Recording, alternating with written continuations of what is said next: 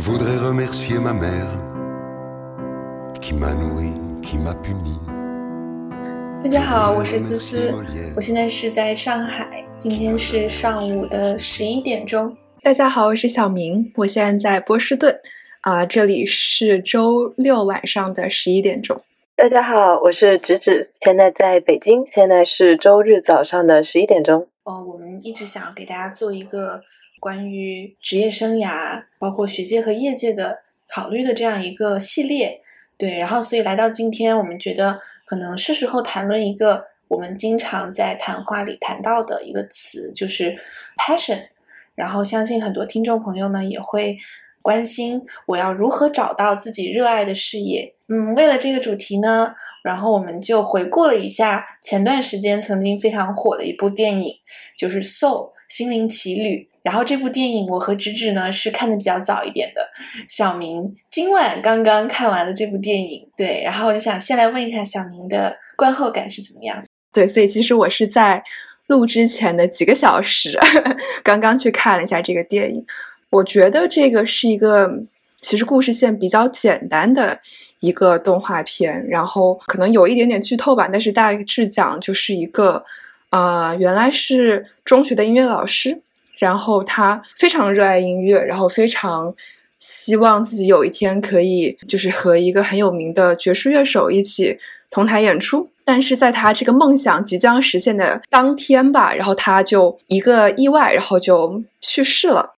嗯，但是他的灵魂非常的不甘心，非常想要实现他的梦想，然后要去追求自己所热爱的东西，然后他就想方设法想要回到人间。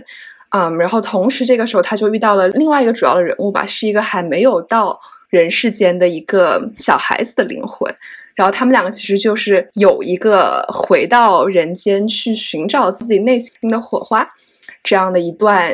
旅程吧，就是比较短的一段经历，但是。在那个经历中，其实对两个人来说都有一种 aha moment，就是突然一下感觉到了之前可能没有意识到的一些东西。就是对于那个小孩子的灵魂来说，他之前是不太想来到这个世界上的，因为他觉得这个世界上好像没有什么吸引他的东西，没有什么可以让他所爱的东西。然后，但是对于那个中学老师来说，他一直觉得。爵士或者是音乐是他所热爱、毕生追求的东西，但是到最后他会发现，就是当他理想真正实现的时候，好像也就不过如此。大概是一个讲了一个这么故事的电影，对。然后我觉得我们今天其实也是接着，嗯，之前好几期提到过很多，就是我们可以通过自己的热爱去做重要的决定。这样的一个事情，对，所以今天我觉得我们想展开的去聊一下什么是 passion，然后怎么找到 passion，以及最后当你找到之后，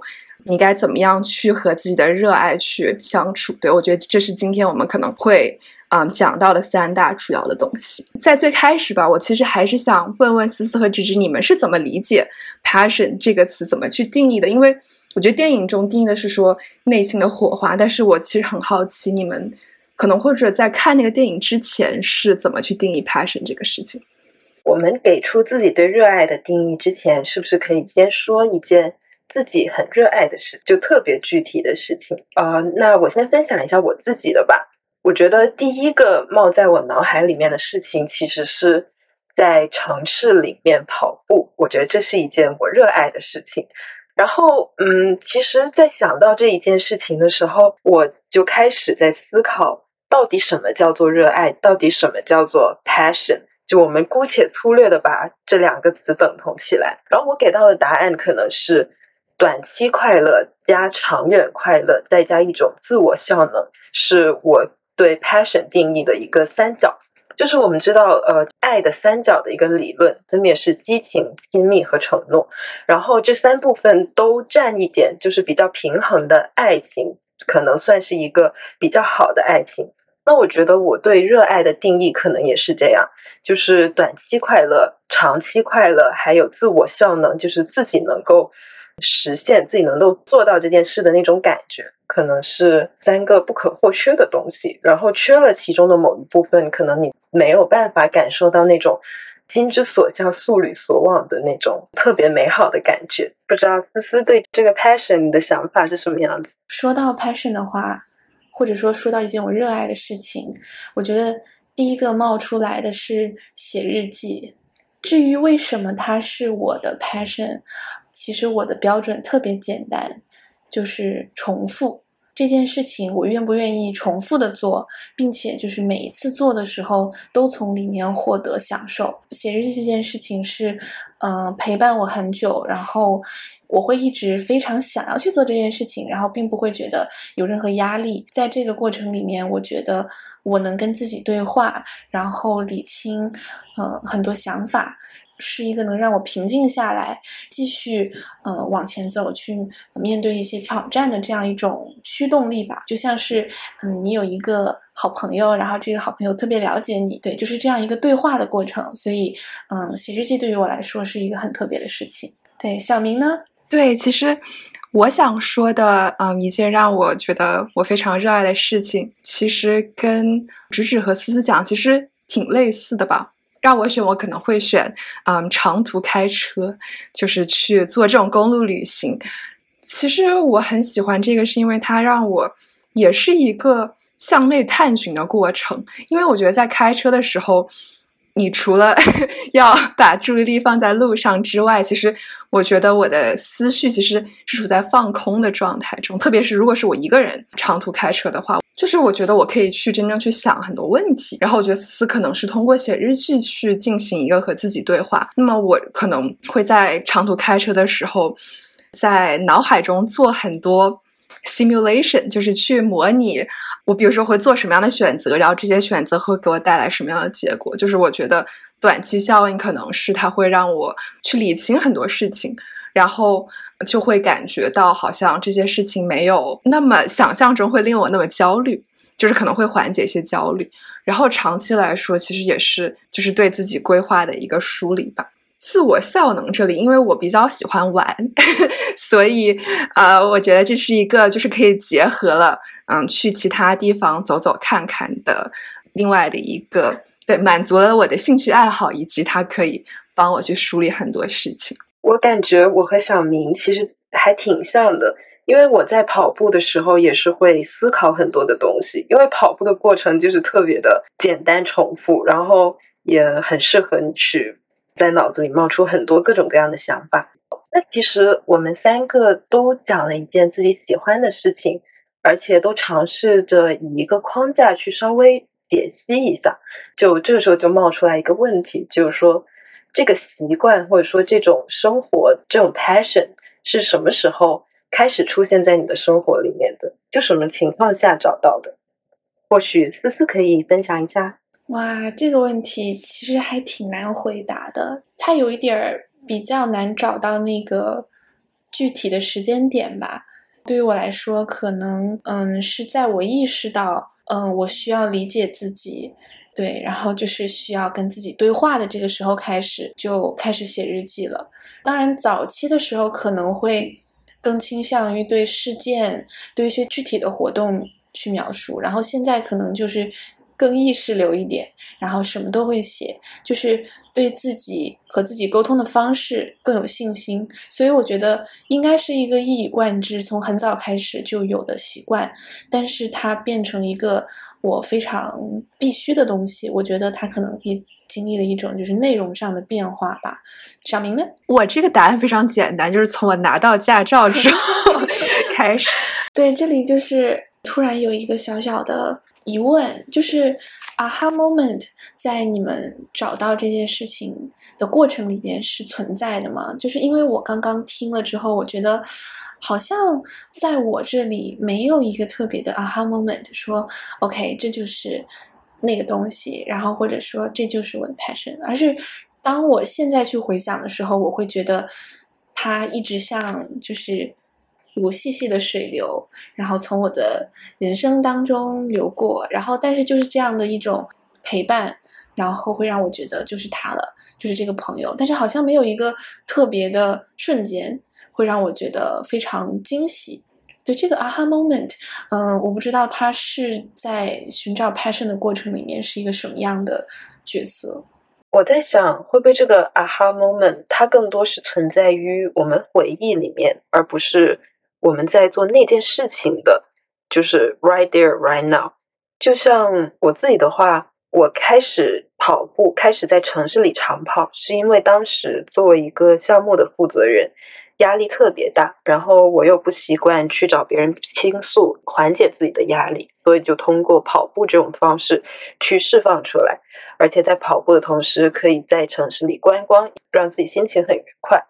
其实，在当时的那个瞬间，我肯定是没有发现这是我自己热爱的事情，而是说经过了三四年的沉淀，我才发现原来这个习惯陪伴了我这么久，然后我才发现原来当时那个开始。是我的 aha moment，可能我们不应该把它叫做 aha moment，而是换另外一个形容词，就那种当时只道是寻常，但是后来发现对自己影响很大。心理学上有个词叫做心流 flow，指的是一个一种状态，就是你在那个状态里面的时候，一个是你可能甚至你会忘记了时间的流逝，然后第二个是你在其中你会感觉到自己是非常有能量的。我觉得可能对我来说，当我在想。什么事情是自己所热爱的？我会觉得是，就是当我在脑海里想到我要去做那件事情的时候，我会觉得我将会处在那种心流的状态下。所以，我觉得可能那个是在你就是再去想象这个事情的时候，会有一个 aha moment，但是。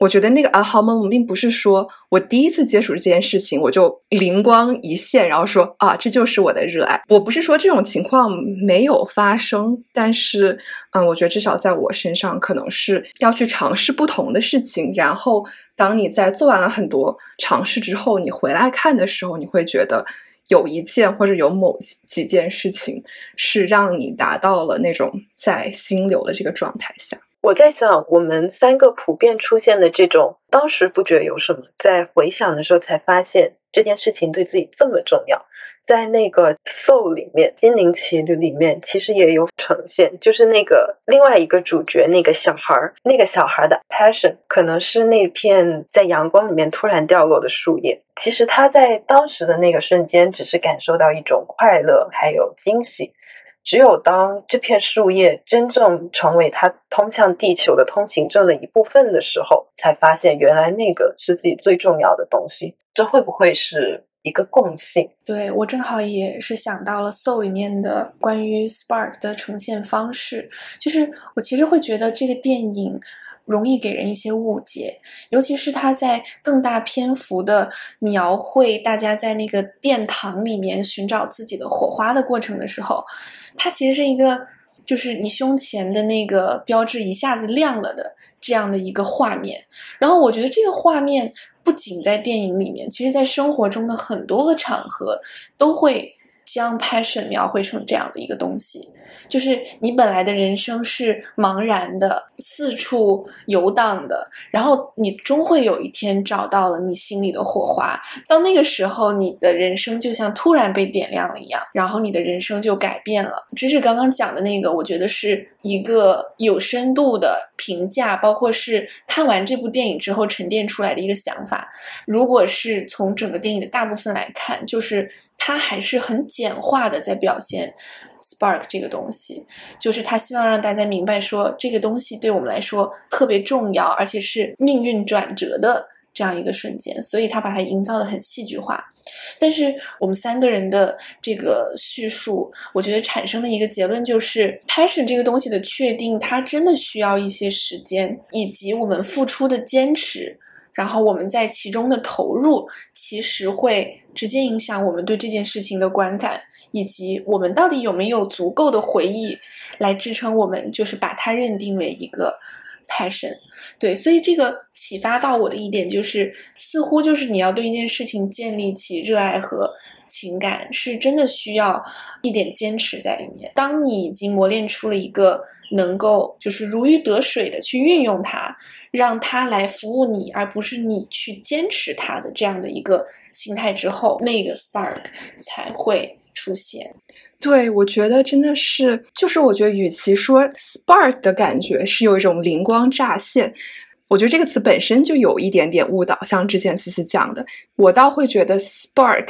你不如想象成是一个你在不断去积累这一点小小的火花，以以至于它到了后面可以就是一点一点去点亮那个胸口的那个徽章，就是那些小孩子的灵魂，最后他们拿到了一张去地球的通行证。对我，我真的觉得很多人，包括我自己，我觉得我在高中的时候，就是感觉我一直想找到那一瞬间，就是我突然一下子找到了我。真正热爱，然后真正我觉得我愿意花很长时间去追寻的一个东西，然后当时甚至会觉得有点苦恼吧，就是说为什么感觉好像别人都有他们热爱的东西，而我好像就是兴趣非常广泛，什么都感兴趣，但是没有一个让我那么。就是为之疯狂的事情，但是到后面我会意识到，其实很多时候真的是量变到质变的过程吧。就是真的是在这个过程中慢慢寻找，然后慢慢去积累你的火花，然后再回顾的时候，可能有一天你就突然发现，哦，我这个徽章已经亮起来了。说到这个，我还蛮好奇一点，就是我们刚才其实分享了自己热爱的事情吧，然后。那个事情可能听众朋友们会觉得更多是兴趣爱好，那其实我这里还蛮好奇的，就是你们是怎么看待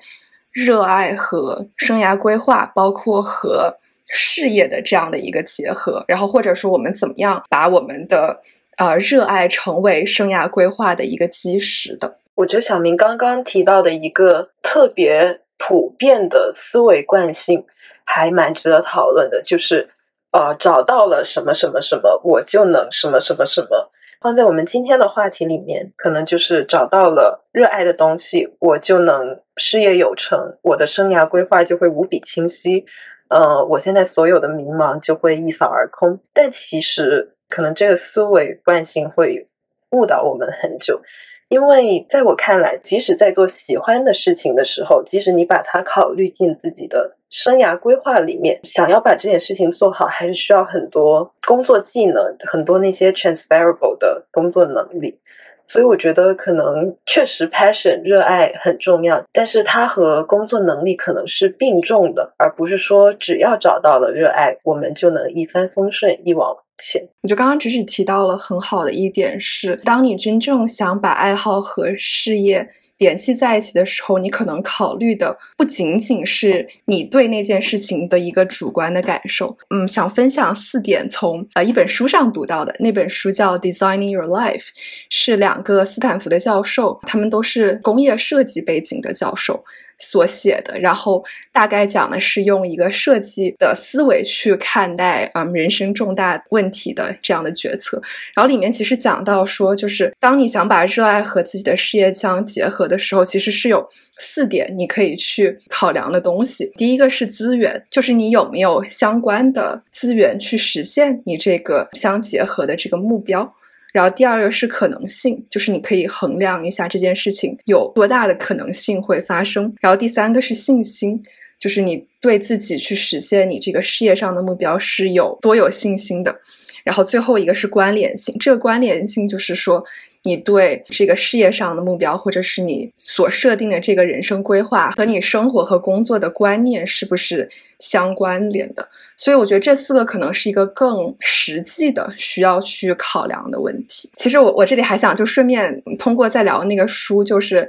其实也想介绍一个小练习。给大家就是具体讲讲我们到底该怎么通过一些练习去，嗯，慢慢的去找到这个热爱就内心的小火花吧。这个练习其实也是那本书里提到的，就是嗯，用一个思维导图的模式，然后大概花三到五分钟的时间，然后去想一下你喜欢做的一些事情，然后这些事情就是像可能我们刚才提到的跑步、写日记，然后长途开车。诸如此类的事情，然后去，嗯，写下呃这些关键词，然后可能你甚至可以从一个关键词去联想到另外的一些相关的关键词，尽可能的凭直觉的去多去写一点，然后，嗯，越发散越好。在写完这些词之后呢，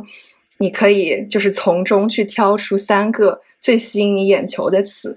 然后看着这三个词之后，联想一个你觉得比较符合这三个词所描述的工作。那么再重复这个练习三遍或者甚至多遍之后，你就可以得到了好几个潜在的你会喜欢的工作。我觉得这个练习其实之前有跟思思和芷芷提到过，可能可以简短的分享一下我们三个做的结果。好。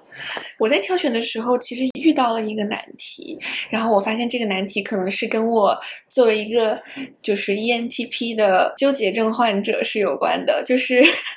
当我看着这一页纸的词的时候，我觉得要挑出三个真是太难了。对，然后我还是努力的挑了九个，就挑九个也很难，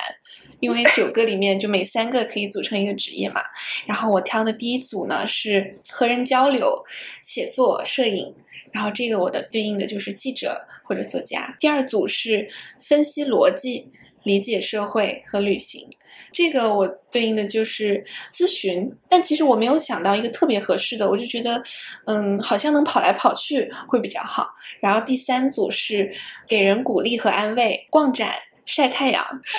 我觉得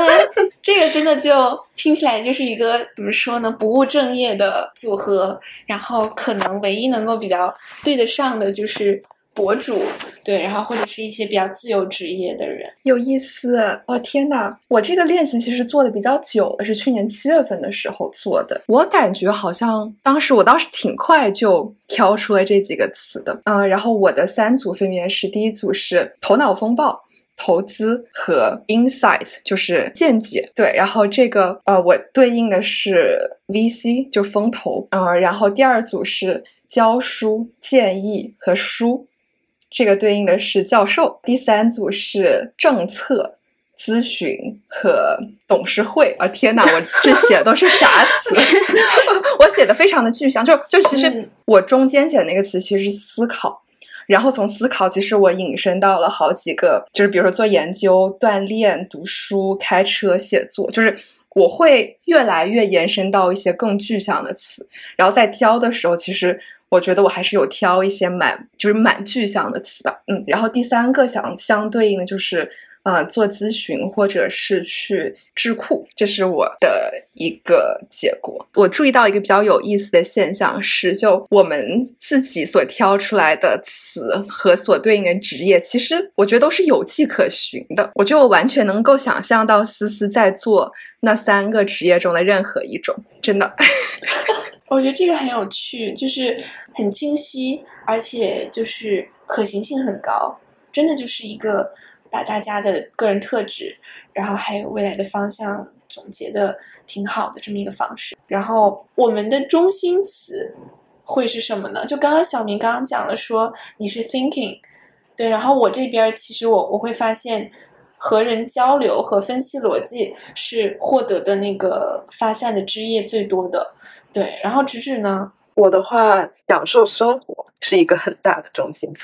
然后另外一个中心词就是。探索未知，就包括无论是做实地调研，还是去开拓一些新领域，我觉得我那种探索未知的渴望还是挺强的。第三个可能是观察，无论是分析也好，调研也好，它都离不开作为一个旁观者，不带任何个人偏见去观察真实事物的这样一个状态。对，都真的都特别好。我我觉得这个练习其实是一个非常。有意思的一件事情，就如果大家有机会，真的可以尝试去做一下，然后可以跟身边比较好的朋友，就大家可以一起分享结果，啊，通过好朋友的眼睛去看。就是你自己对于自己的爱好的描述，以及这个就是潜在你喜欢的工作，是不是一个可以从那四个方面就是去衡量一下？我在想，这个小练习和我们之前做过的那期 MBTI 的测试会不会也有点像？就也是通过一些对自我的拷问，然后将这个结果和朋友们去进行分享，然后再通过朋友的这样一个眼光反过来去。确认自己自身的一个特质，对我同意只是讲的，就是它其实也是一个自我认知的工具，然后可能跟之前我们讲心理测试的一个嗯差异的地方，就是做测试我们其实是把自己交给别人，交给一个一个权威一个科学，然后但是我们今天做的这个小明推荐的练习是嗯非常强调个人的这个。主观的意志在里面，就包括甚至你在写的过程中，你可能都会有一点我不知道，就是可能会有一点点紧张和胆怯，就是我要不要写下来？然后我写下来这个东西，真能帮我找到一个职业吗？然后我是不是太享乐主义了？是不是写的太 就是太太细节了，太搞笑了？就是这个过程还挺有意思的。然后我也很鼓励，就是咱们听众朋友可以在留言区告诉我们，就是获得了什么很可爱的答案。我觉得这里可能会有另外一个问题出现，就是当我们写完这些东西的时候，其实我们是需要做一个抉择的。就是像小明还有兹刚才提出的三个特别具体的职业，但我们肯定不可能同时从事这三个职业，至少在同一时间，在某一个时刻不可能同时从事三种。那我们要怎么去做一个抉择？怎么去选定一个方向作为自己未来的生涯规划？嗯，其实还有另外一个问题，就是我们真的要把它作为生涯规划吗？工作态度其实是有两种，一种更偏向于工作就只是工作，然后我工作是为了我的生活；另外一种可能就更偏向于，嗯，工作寄托了我的个人成长的一个一代。对，就不知道大家对这个是怎么看？哇，这里有两个问题，这两个问题都很值得展开。我觉得我们可以一个一个来。梳理，然后先从如何抉择。我自己想到的一个快速的回答这个问题的方法是分阶段，就是其实抉择不用马上做啦。就比如说，当我看到记者咨询博主的时候，我觉得我可以先做咨询，转行做记者，最后把自己沉淀的东西作为我的博客内容。就是，当然这是一种就是很不负责任的理想化的想法，对。但是我会觉得说，其实现在包括我们的社会环境，然后很多职业它并不是封闭的，然后是流动的。那不管是你在一个公司里面去做不一样的事情，还是说在不同的行业里面去，呃，调整自己的方向，我觉得其实都可能性是非常大的。我不知道，反正至少我觉得对我来说，其实我会。能够在我的一些比较理想吧，或者是比较感兴趣的职业中，其实我觉得我能找到共性，或者甚至是我能找到他们，要么是同时存在，要么是就是。有一定重合的存在的这种可能性，对，所以我觉得像刚刚思思的那个思路是一个，就是大家可以想说，我现阶段可能还是回到之前的资源、可能性、信心和关联性这四个方面去想，哪一个是我当下可能最想去尝试的这个职业？这个选择不是一个就是一锤定音，就是说你选了这条路，你就一定要。一条道走到黑的一个这样的选择吧，所以我的想法是说，就是尽可能多的在你列出的东西中找到他们所能重合的地方，或者是能想到一个比较自然的转折的点。就像我觉得刚刚思思举的那个例子非常好，然后我觉得我这边就是让我也来展开想象的空间。我会觉得刚才讲到的风投教授和就是咨询或者智库吧三个方面。我会觉得，就因为其实我还认识很多教授，他们本身就是在做很多公司，在给公司做咨询，或者是也有在智库里面任职，嗯，然后我觉得像风投也是一个，就是很需要经验的一个这样的职业吧，对，所以我觉得是完全可以在某一个领域去积累一段经验，然后去过渡到另外一个你很感兴趣的领域中。不知道直直是怎么想的？对我来说的话，我觉得我可能还在一个。模糊期，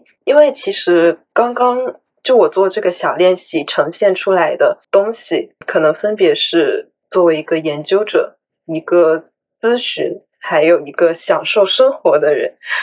所以我觉得我是处在一个转变期，因为这种做研究的东西刚刚好是我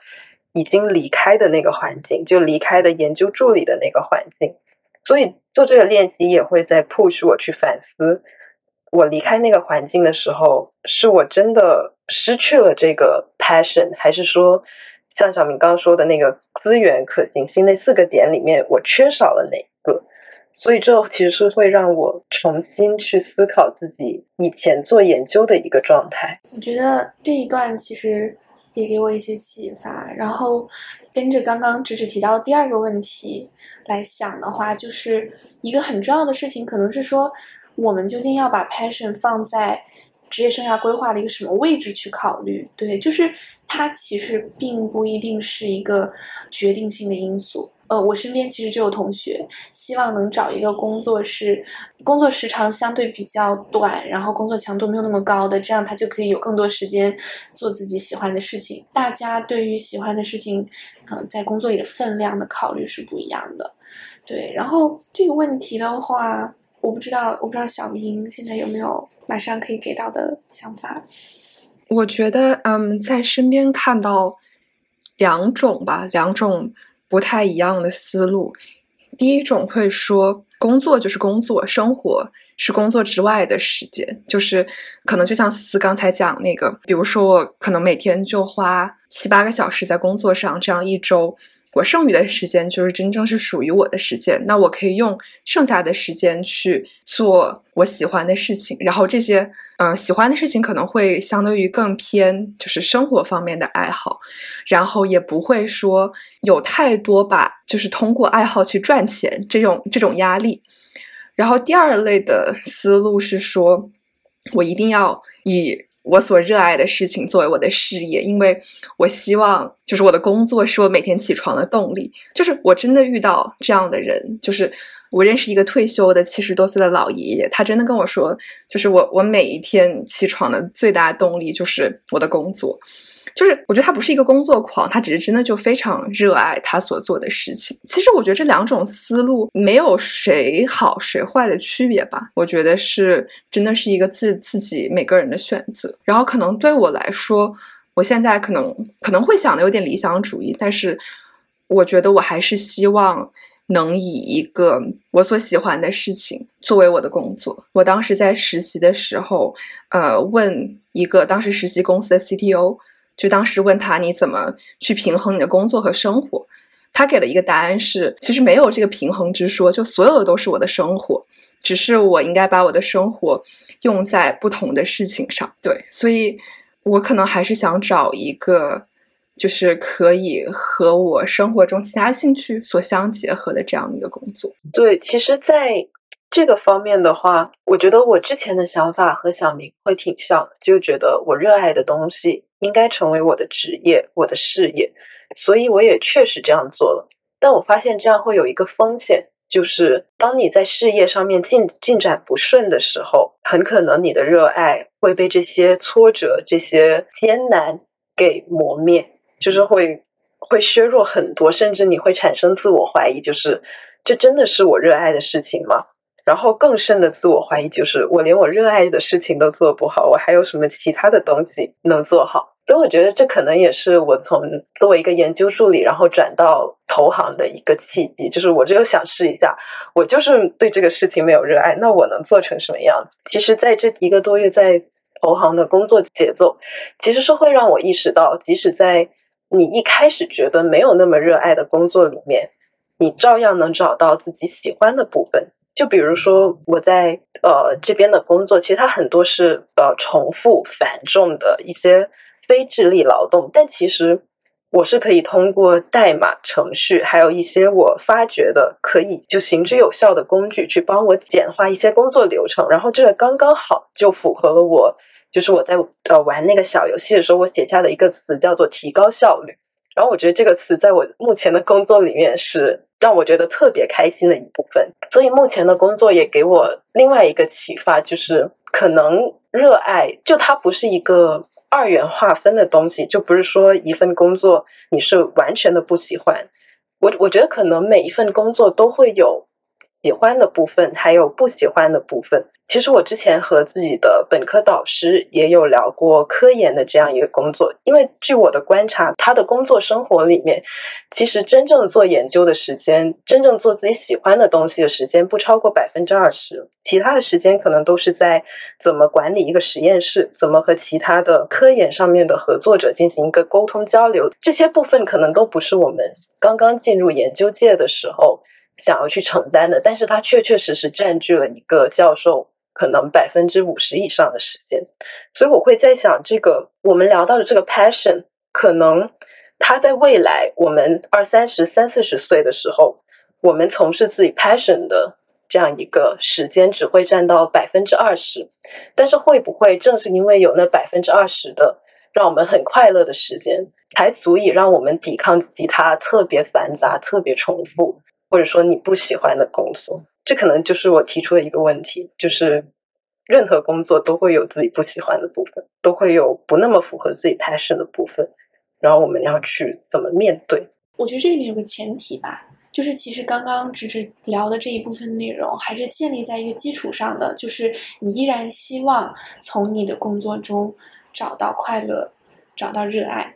就是你依然希望他们是一体的。然后这就把你呃划分进了其中一部分人，就是一类，就是想要爱好和工作结合的人。嗯，我觉得这个可能就是在现在的社会环境下面必然是艰难的，大家都面对着这个如何。妥协，对，然后如何，嗯，在工作里面仍然保持一点自己的热爱的这样的一个一个困境吧。然后确实是现在工作被细分成非常非常小的门类以及高度专业化之后，大家都可能会面对的一个问题。因为当你是完全自由的，你是一个自由职业者，然后你是呃一个自己做老板。那么你可以选择你的工作内容，可能你相对这个困难会少一点。对于大部分人来说，你并不是自己有一个理想的职业状态，然后你找到这个职业状态，而是你面前摆着一些位子，你挑一个位子上去做。那么没有一个位子是为你设计的，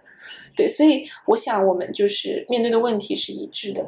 至于就是从我自己的经历来讲，如何去坚持一段。可能非常辛苦，然后有很多我不喜欢做的事情的一个工作，我觉得时长也好，或者工作的具体内容，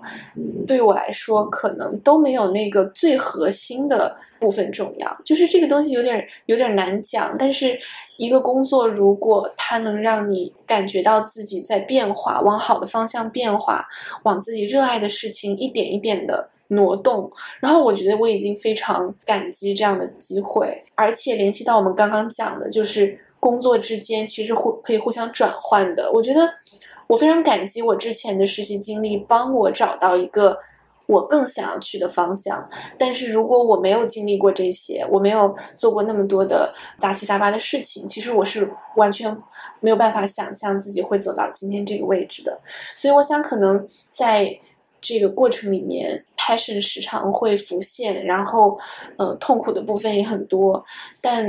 嗯，我不会太纠结于时间具体是流向了什么地方，或者说，我更在意的是我的思考时间是不是依然把握在自己手里，而不是我的身体的时间是放在什么地方。是，我觉得刚刚只是提的问题，就其实让我想到我当时大三那个暑假的实习吧。当时我觉得我的实习。其实还蛮朝九晚五的，然后我觉得当时我的那个实习是属于第一类的状态，就是我每周可能花四十个小时在工作上，然后剩余的时间我会回去就看书呀，或者去纽约逛展啊。但是我当时意识到一点，就是我每天最开心的时候是我下班的时候。当我意识到这一点之后，我就我觉得其实那个是引发了我很多思考吧。对，然后我觉得这是提到的另外一个点，就是说，当你以爱好作为事业的时候，一个最大的风险，或者是其实我自己就是还挺深有感触的，就是我我觉得我现在也是自己正在经历的一个东西，就是你会有很深的无力感，就是当你觉得你没有办法在你自己所热爱的事情上做出一个比较就是有直观反馈的一个这样的结果的时候，其实。我觉得是会陷入一种无力，会有无力或者会有自我怀疑的状态。但是，嗯，我还是会觉得，就即使会面临这些风险，可能我觉得这是一个 trade off，就是你可以选择一个风险较低的方式去处理爱好和事业的关系，也可以选择你可能会面临这些自我怀疑，但是可能核心会有一些。你真正所想要去追求，或者像思思之前讲到的，是有一个感觉，就是自己是在成长这种这种状态的一个工作吧。嗯，这里我有一个嗯，就是还挺有意思的东西想补充，就是不管是芝芝刚刚提到说，如果自己把这个喜欢的事情并不能做得很好，会不会失落？会不会嗯，热爱被磨灭？然后小明刚刚提到的说，这里面可能有一种无力感。我觉得其实。很明确的指向一个东西，就是这个东西是好多现在的雇主在招人的时候会强调的，叫做 ownership。只有你真正在乎那个东西，你想要把它做好，你才有可能做好那个东西。对，所以我觉得这个太重要了。就是恰恰是因为无力感，恰恰是因为那种。对自己有点不满意的状态，说明你对这个事情是有要求的。反而就是，如果这个工作跟你没有关系，你觉得它完全是外在于你的一个任务而已，其实你很容易糊弄过去。然后最终的结果可能就是，当你回望的时候，你发现你浪费了这些时间，因为这些东西不是你真正在乎的。这里面就有一个辩证的想法在里头，就是可能那些会让你纠结痛苦的部分。恰恰说明这个事情有让你在乎的部分，这个东西还挺珍贵的。然后其实虽然过程比较难，但是到最后可能你发现你其实已经进步了很多。然后你在你热爱的这条路上，并没有辜负自己当初的那种热情。就算后面你的热爱改变了，然后或者是你并没有所谓就是出人头地，然后一鸣惊人，但是那个自我的享受或者说成长的过程，我觉得还是非常可贵的。嗯，我这里就补充一小句，我觉得思思刚才讲那个 ownership 那个词讲的太好，因为我前段时间就正好有个前辈。他在分享，就是他说他非常希望自己在读博一的时候就意识到的一个事情，就是在做科研这件事情上，或者甚至我们可以延伸到除了科研之外的所有事情上。他说他希望当时的自己意识到一点，就是他说他希望自己是主厨，然后他的论文就像一道菜一样，然后他是去负责。怎么去做这道菜？怎么去把它做好？而不是说别人给了你一个菜谱，你只是很机械的去跟随上面的步骤，然后去炒这盘菜。就真的是那种，你会觉得我做这件事情，我跟着那个步骤，然后做出来了，哦，它就是一盘菜，而不是说我自己是主厨，我去设计我想做出来的东西最后是什么，然后我去非常按照自己的节奏去。一点点的把这道菜做好，我觉得这两种是一个可能是心态上的一个不同。就是我突然想到，我说我们之前最开始不是想聊什么是 passion，什么是热爱？就之前提到，其实是一个慢慢积累的火花。刚才我突然想到，就是另外一个定义会是我们所 care 的东西，我们所在意的东西。这个在意的东西，可能或者一定会让我们有不同程度的痛苦。和挣扎，可以更具象一点的定义。我们这一期一直在聊的 passion，这个会让我想到另外一个问题，就是我们这么在意的东西，它会消失吗？就是它会不会有一天我们就不在意了呢？我觉得这个问题可能要分成两个问题，就是小明指的到底是热爱这种感受和态度会消失吗？还是说热爱？某件事情的具体的感受会消失。我觉得我的问题应该是对某一件事情的热爱会消失吗？因为我觉得热爱作为一个感觉，像我们之前其实已经尽可能具体的去想要去描述热爱这种感觉，我觉得还是会有的。就大家还是会有某一些东西会触到你内心的那个感觉，对。但是我觉得我好奇的是，你对某一件事情的热爱。会消失吗？或者会变淡吗？我觉得我可以 perfectly 来回答这个问题，因为在我决定换工作之前，我就意识到我对做科研这件事情的热爱是变得很淡的，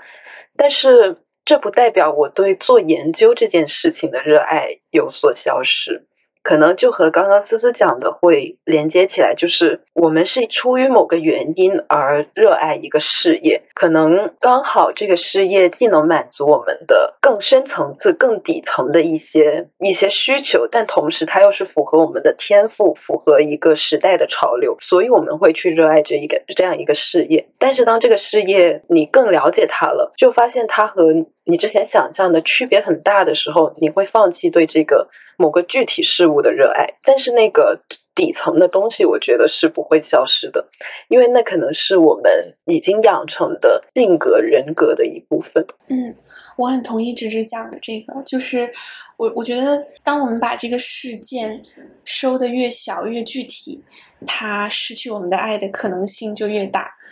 我们就越容易放弃它，但是如果把热爱的这个视角拉得越远，失去的可能性会越低。就具体来说，比方说，假设写稿子，或者说弹钢琴，或者说逛展，就是像这样非常具体日常的事情，可能会随着年龄，包括你的阅历的变化改变。但是如果你这里定义的这个热爱是与人交流，或者是理解人的行为，就是如果是一些非常宏观的抽象的东西，其实我觉得它会非常长久。就特别是从现在这个时间点来看的话，我会觉得在我身上是一直在发生的。然后我也觉得我应该会一直喜欢这些事情。对，所以嗯，回到这个问题，就是小明，我我觉得小明为什么会问这个问题，其实可能是想说，热爱的消失会对我们造成什么影响。在我这里来看的话，我可能会觉得具体的小事的热爱的消失对我们影响其实是不大的，因为我们总会在一些具体的载体上面去安放我们的这种激情，然后我们的这个精力和自驱力。其实我觉得还挺神奇的，就是好像我们每次聊天都会对我们一开始想聊的话题进行一个重新的定义和结构，就像本来是想聊 passion 热爱，结果发现我们。就最后聊到了 care。今天就是在录这期播客之前，我在我的笔记本上写的第一行问题是如何翻译 passion。就我我我没有去搜，但是我就觉得我好像一下子并没有特别完美的对应的词，就是可能是热爱。但是我看到我们的笔记里其实也有爱好，然后我们刚刚也聊到 care，就是其实爱好和热爱还是不一样的。然后我不知道他们跟 passion 是不是也是。有一点区别的。我们 notes 里还有一个词是理想，它可能代表一些期待，但是它跟 passion 还是不一样的。就这里面有好多东西可以讲，就是一下子这个就这个概念的复杂性或者模糊性，其实可能会让我们今天的谈话比较就是分散一点。当然，我觉得我们也通过这种就是没有去过分设限给我们的谈话。可能也给听众能够带来一些不一样的，在这些词当中寻找联系的这种视角，就是觉得比《Soul》这部电影拔高了一个层次。对，这里这里可能有影迷要要开始有不同的意见。然后我个人感觉是《Soul》也好，或者是大部分的以正能量和这种积极的文字为主体的这些作品，其实他都希望把热爱描述成一个。完全是积极的东西，它会给人正确的引导，给人自驱力，然后它会给人快乐，就可能快乐也是一个非常重要的部分，对。然后，但是我们今天提到 care，其实是想说，热爱也会意味着艰难、痛苦，甚至是平凡，就甚至会有很多枯燥乏味的东西，它其实是你热爱的这个东西的一部分。我觉得我们是就是尝试去丰富了这个。东西它的意涵，然后这样的理解可能也能帮我们之后更好的去化解，就是寻找热爱的过程里面的一些困难吧。就是给《Soul》这部电影提的一点建议。我个人的感觉就是，爱好不是一瞬间发生的，找爱好这个过程也不是一个瞬间性的动作。所以之前讲到爱好。会不会消失？可能我觉得，只要我们一直是不断的有向内探寻的这样的一个动作在，那可能我们就会不断的去找寻这个让我们激动、让我们可能会痛苦的一些事物。对，小明给了我一个启发，就是热爱本身。可能没有寻找它的过程那么重要，或者那么精彩。可能这和我们之前聊到的，我们去做选择也是有共通地方，就是这是一个 loop，我们会。做出一个选择，持续一段时间，又开始产生迷茫和困惑，然后又开始一段嗯寻找和探寻自己内心的过程，然后又做出选择。那会不会我们热爱的具体的事情也是这样？虽然说我们就是更底层的那个热爱的东西是不变的，但是具体到某件事情的时候，当它消失了，就证明我们进入到了一段新的旅途。就像《心灵奇旅》Soul 里面最后的那一个部分，那个小孩儿就他找到自己的 spark 之后，他拿着地球的通行证去，可以理解为投胎了。但其实他面对的是一个 brand new 的世界，他面前会有无穷无尽的困难程度，不比之前低的很多很有意思，但是又很痛苦的事情。对我觉得可能无论是找到热爱，还是说热爱消失之后，对我们来说都是一个新的起点。也许我们可以把热爱看作是活着的底线，而不是顶点，就是它是你。觉得 OK，情况真的很糟糕，但幸亏我还有它的那一个东西，而不是一定要跳起来抓住它，我的人生才圆满的那个东西。《So》这部电影其实它传达的，我想也是这样的一种热爱，就是当你觉得百无聊赖，甚至都不想要到地球上走一遭的这个时候，有没有一个理由能够让你去面对未来会出现的风险不确定？仅仅是那一个理由，它是你的一个底线，并不是有了那个东西之后你会过得非常好，然后你实现了人生价值，而是说，因为那个东西你愿意去尝试，你愿意坚持一下，愿意享受生活。既然说到这里，又可以给我们的听众一点铺垫，就是我我们其实刚刚讲到，从热爱已经讲到了说，如何面对人生一些可能的。黑暗时刻，包括一些焦虑、一些无所适从的时间，然后这些其实我们也非常希望能在后面，呃，跟大家就是涉及到，包括可能会提到心理学，可能会提到一些小练习，然后，嗯，今天也是给这个话题开了个头，很开心可以由这个电影出发，然后整理了我们之前的一些经历，对 passion 这个东西有了新的认识。我们今天嗯，尝试通过分享自己的一个所热爱的事情，我们尝试去给热爱下一个更具象的定义。然后我们得得出的结论是，热爱是一个不断积累的火花，是一个包括后面提到的是一个我们所在意的事情。然后中间做了一个怎么去找到热爱的小练习。然后再次也推荐各位听众也有机会的话可以。嗯，自己，然后或者甚至跟好朋友一起去做一个这个小练习，并且可以在我们的留言区，嗯，分享你们的结果。然后最后，其实我们是有聊到了怎么样去把爱好和工作，甚至和生活相结合，以及当你找到爱好之后，其实算是踏上了一个继续去寻找这个让你所激动、想要去更多探索生活的一个这样的道路吧。